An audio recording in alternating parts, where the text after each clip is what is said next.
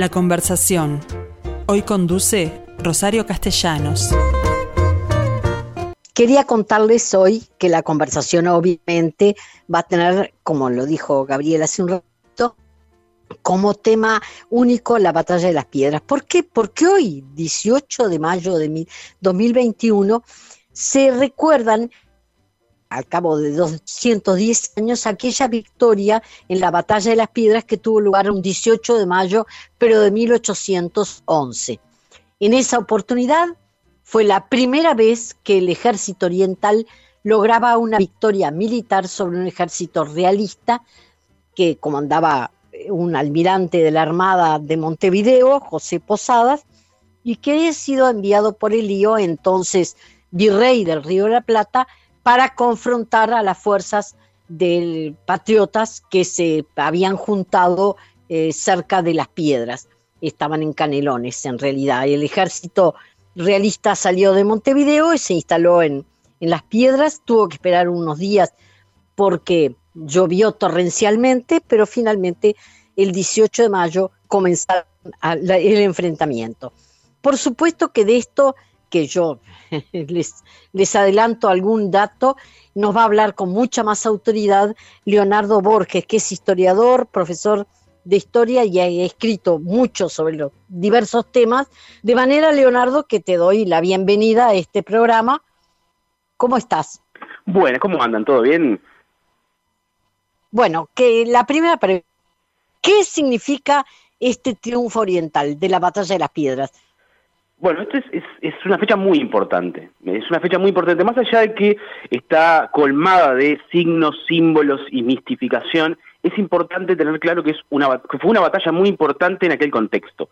Primero que nada, los patriotas, eh, los que seguían a la Junta de Mayo instaurada en Buenos Aires el 25 de mayo de 1810, venían perdiendo todo lo que jugaban. Y esta batalla de las piedras representó una bocanada de aire fresco para las fuerzas, las fuerzas patriotas. Eso es muy importante marcarlo, porque inclusive los medios de prensa, en aquel caso la Gaceta de Buenos Aires, marcó esta victoria de las piedras como algo muy importante para, sus contemporáneos.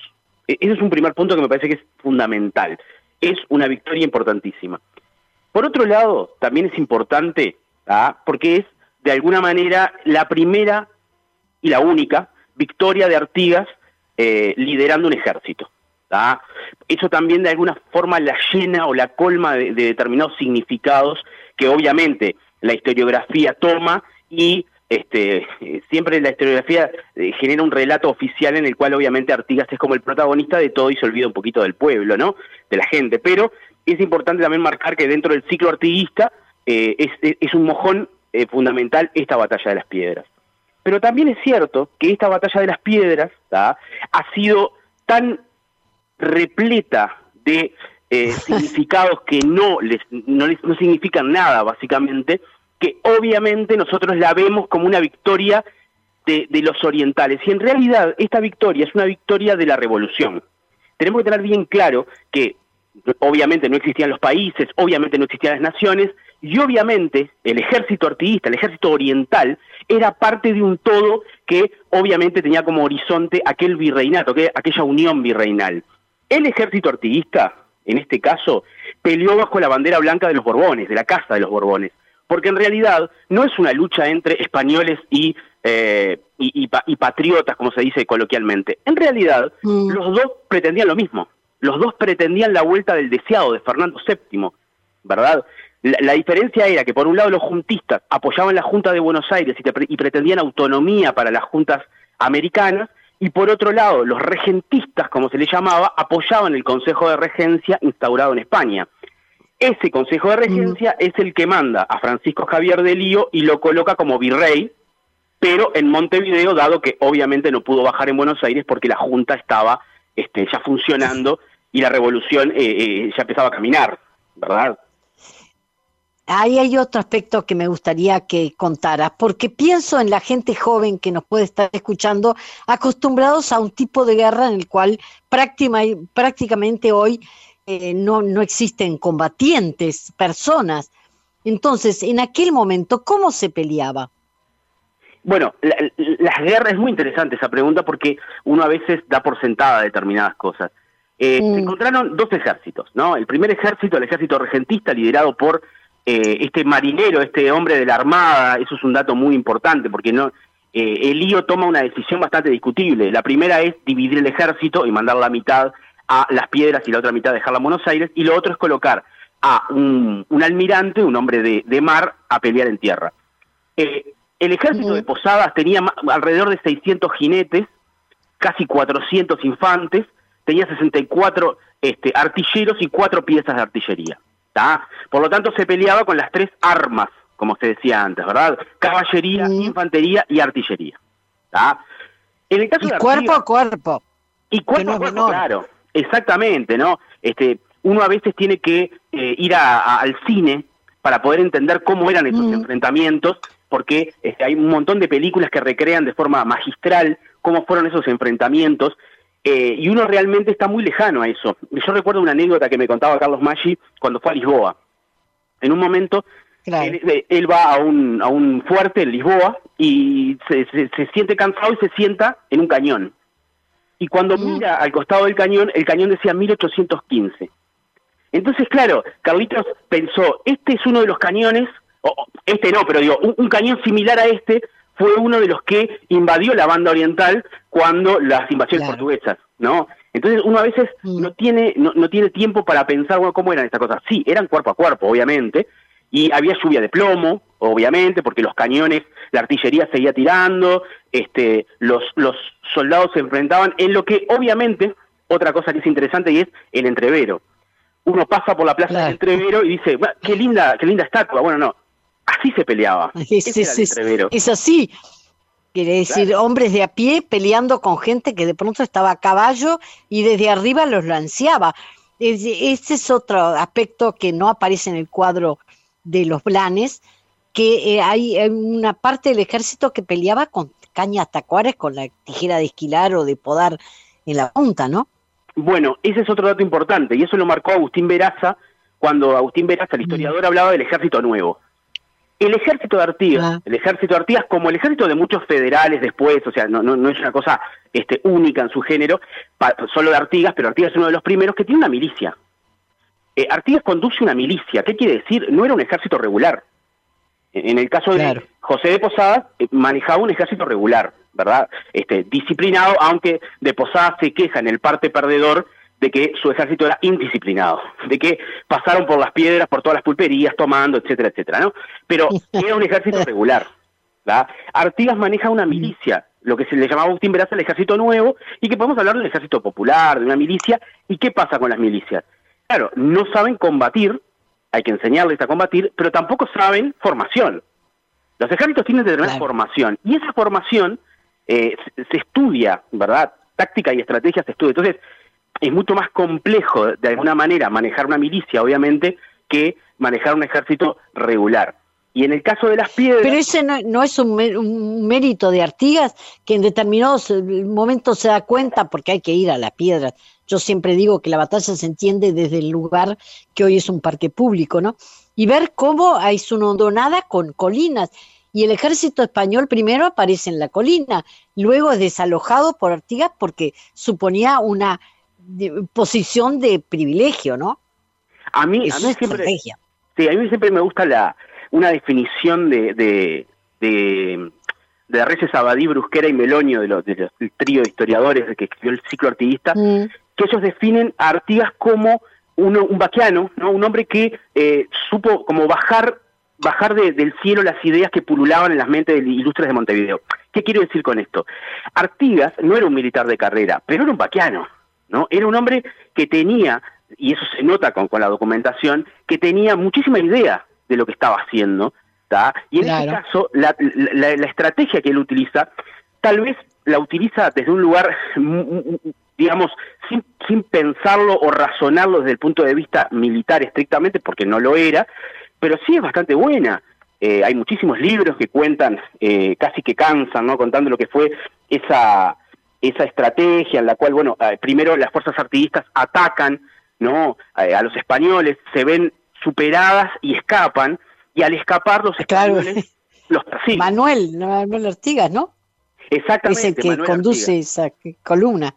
Entonces, ¿qué, ¿qué pasa? Cuando los españoles ven esa ventaja, salen de su situación ventajosa desde el punto de vista estratégico, de esa elevación.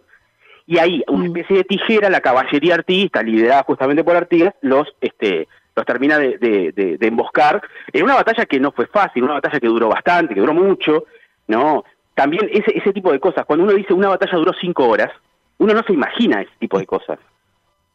Claro, claro porque empezó de mañana y terminó la caída del sol, de ese mismo 18, ¿no? Exactamente, uno piensa, bueno, pero ¿cómo puede ser que peleen tanto? Y sí, así funciona.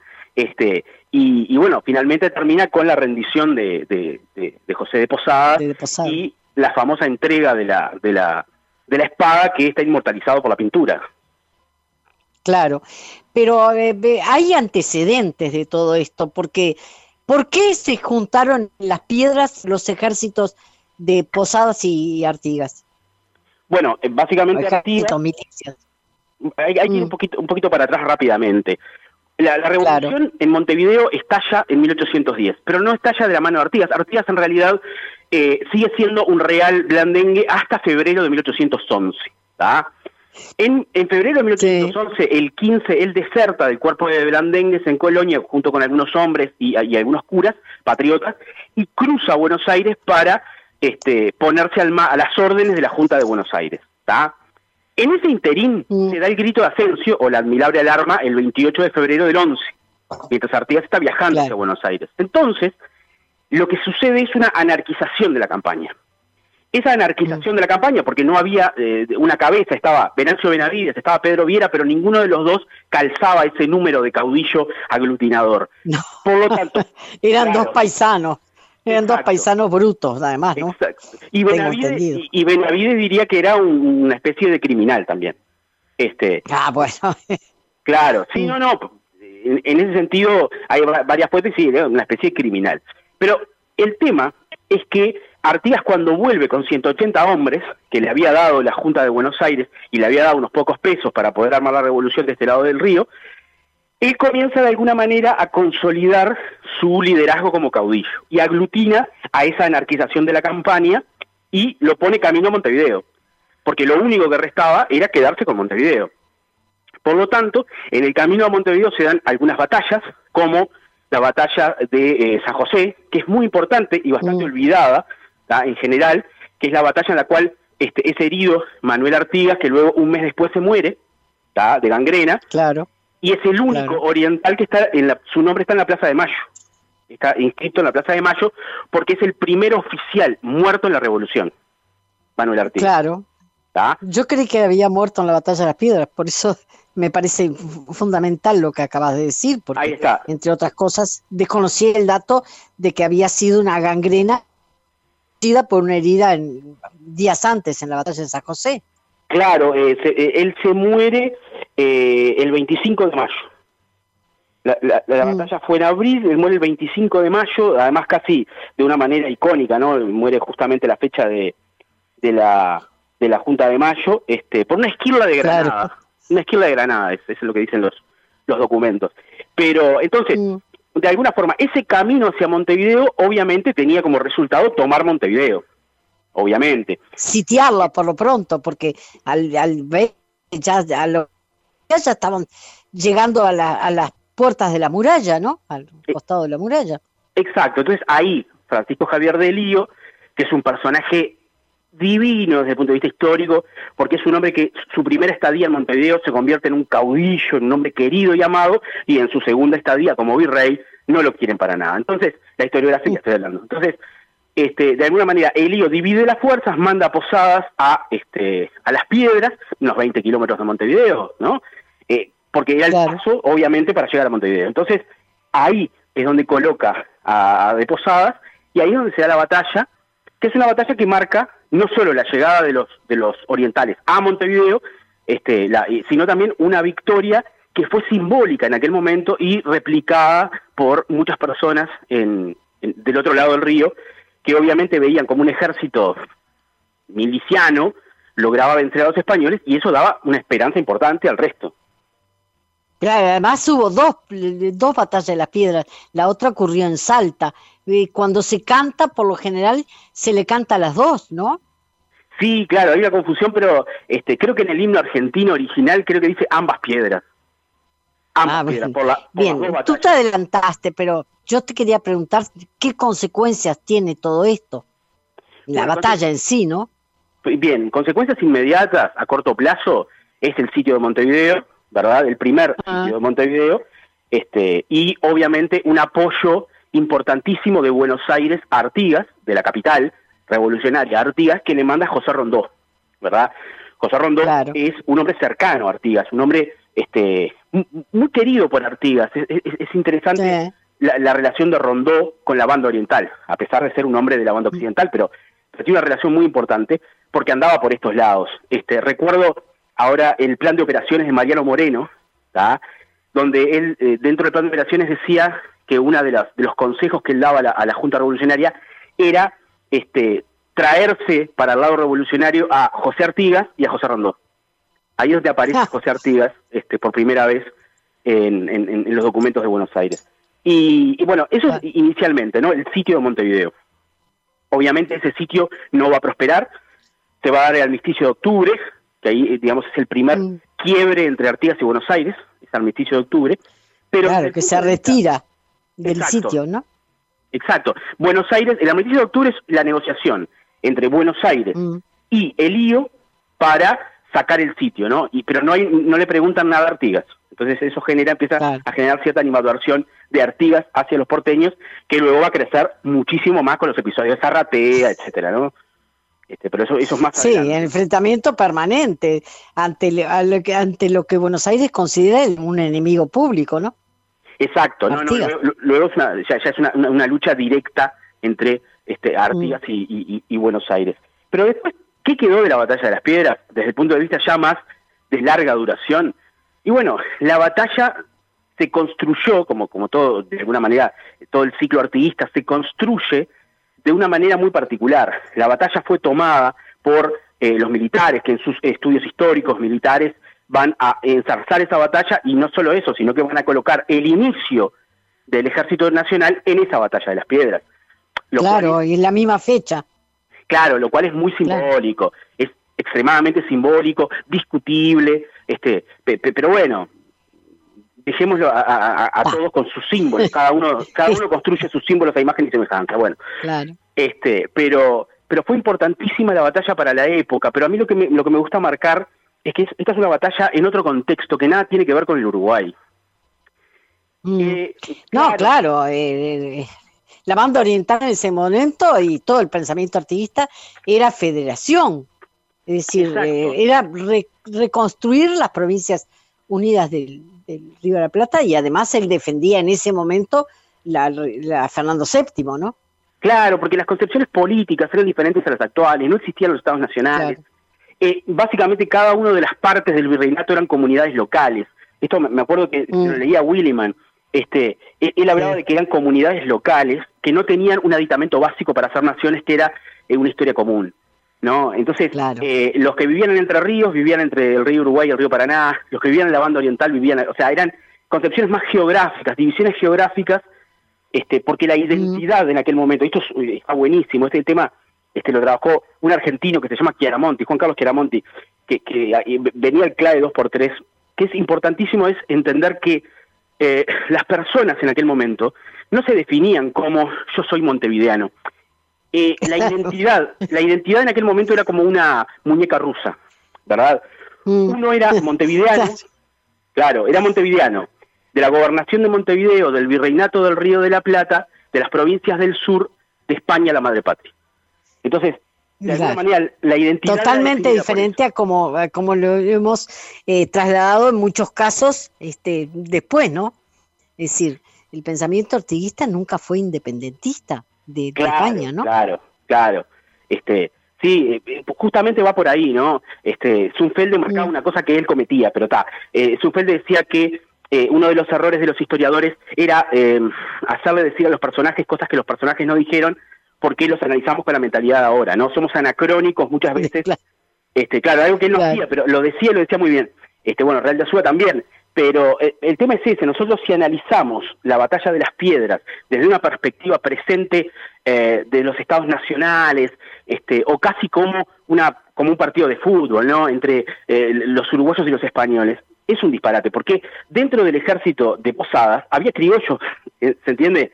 O sea, no, podemos no podemos pensarlo desde un lugar nacional, ni mucho menos, sino de una concepción de una revolución que culmina de alguna forma este, con eh, lo que van a ser los países, pero eso es un, resultado no buscado por los revolucionarios.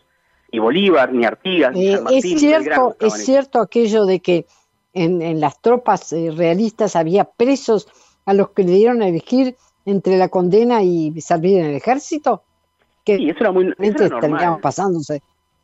Sí, eso era normal, era ¿Ah, algo que, que, se hacía mucho, sí, claro. Este, en el viaje de Colón a, a las Indias eh, había tres presos, tres presos había.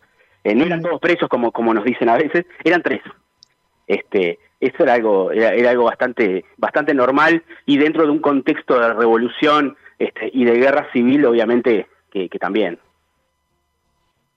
¿Y el hecho de que se pasaron muchos de un ejército al otro también es cierto?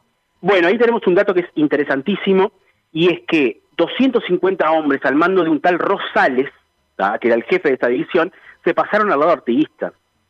Eh, mm. Es interesante porque, claro, uno, uno a veces piensa lo que hablamos anteriormente de las guerras. Eh, vos lo decís esto, si vos se pasaron. ¿Y cómo se pasaron? En el medio de la batalla, ¿no? ¿Cómo, hicieron para mm. pasarse? Es bastante particular. Yo me acuerdo oh, una escena de Corazón Valiente, aquella película del año 95 de Mel Gibson, este, en la cual ah. eh, están por pelear los ingleses contra los escoceses y, hay una tropa, un escuadrón, perdón, de irlandeses que se pasan al lado de los de los de los escoceses, ¿no? E, es una parte de la película y bueno, siempre lo vi de la misma forma, ¿no? O sea, este, claramente e, e, este escuadrón de Rosales eran criollos, este, y bueno, seguramente esto se negoció antes, obvio, no fue una batalla, ya estaba negociado y bueno, este, ahí tuvo de alguna forma un, un, un incremento de 250 hombres artigas en, en una batalla que estuvo bastante pareja, porque a veces se, dice que eh, las fuerzas de, Posadas eran muchísimo más grandes que las de Artigas, pero no, estaba bastante parejo, más allá de que Posadas tenía, sí, es verdad, más artillería. Artigas tenía dos cañones nomás. Creo que nos quedó claro que esta es una fecha que debiera celebrarse hoy y que el feriado entonces correspondería a que fuera hoy, ¿no? ¿No pensás eso? Sí, sí, sí. Lo, lo, de cambiar los feriados, yo entiendo a los ministros de turismo, entiendo entiendo cuál es la necesidad de, generar turismo interno, yo lo entiendo perfectamente, eh, no, de este gobierno, de todos los gobiernos de que cambiamos los, estoy hablando de todos, los ministros de turismo, no importa cuál sea, todos obviamente apoyan la idea de cambiar los feriados. Y yo lo entiendo, lo comprendo, pero obviamente este, sería mejor si el feriado es la fecha que queremos, porque en realidad em, se supone que el feriado tiene un significado no es solo un día libre. Pero además no se, de, no se desvirtúa de alguna forma el sentido del 18 de mayo. Por eso, claro. Porque, porque, en la población en general, no las escuelas que sé que se recuerda, en la población adulta se ha dibujado el, triunfo de, o se considera un triunfo bélico más, que sí, no lo es. No, no, en realidad, ah, yo recuerdo cuando, cuando se conmemoró el, bicentenario en Argentina, ¿no? De, los episodios de 1810. Yo recuerdo que en aquel momento eh, se estuvo hablando a nivel político de que Uruguay se sumara a eso, ¿verdad? Y me pareció que estaba bien, porque en realidad nosotros no podemos analizar, la repito lo mismo, ¿no? Analizar la historia del, de, los primordios del siglo XIX con, con, la cabeza del siglo XX o el siglo XXI. Entonces, entonces, ¿qué pasa? Claro, ese 25 de mayo también es nuestro. Y esta batalla de las piedras también es suya, digo, de, del, virreinato, del viejo virreinato. Leonardo, hasta bien pronto. Clarísimo tu clase sobre la batalla de las piedras. Muchas gracias, muchas gracias.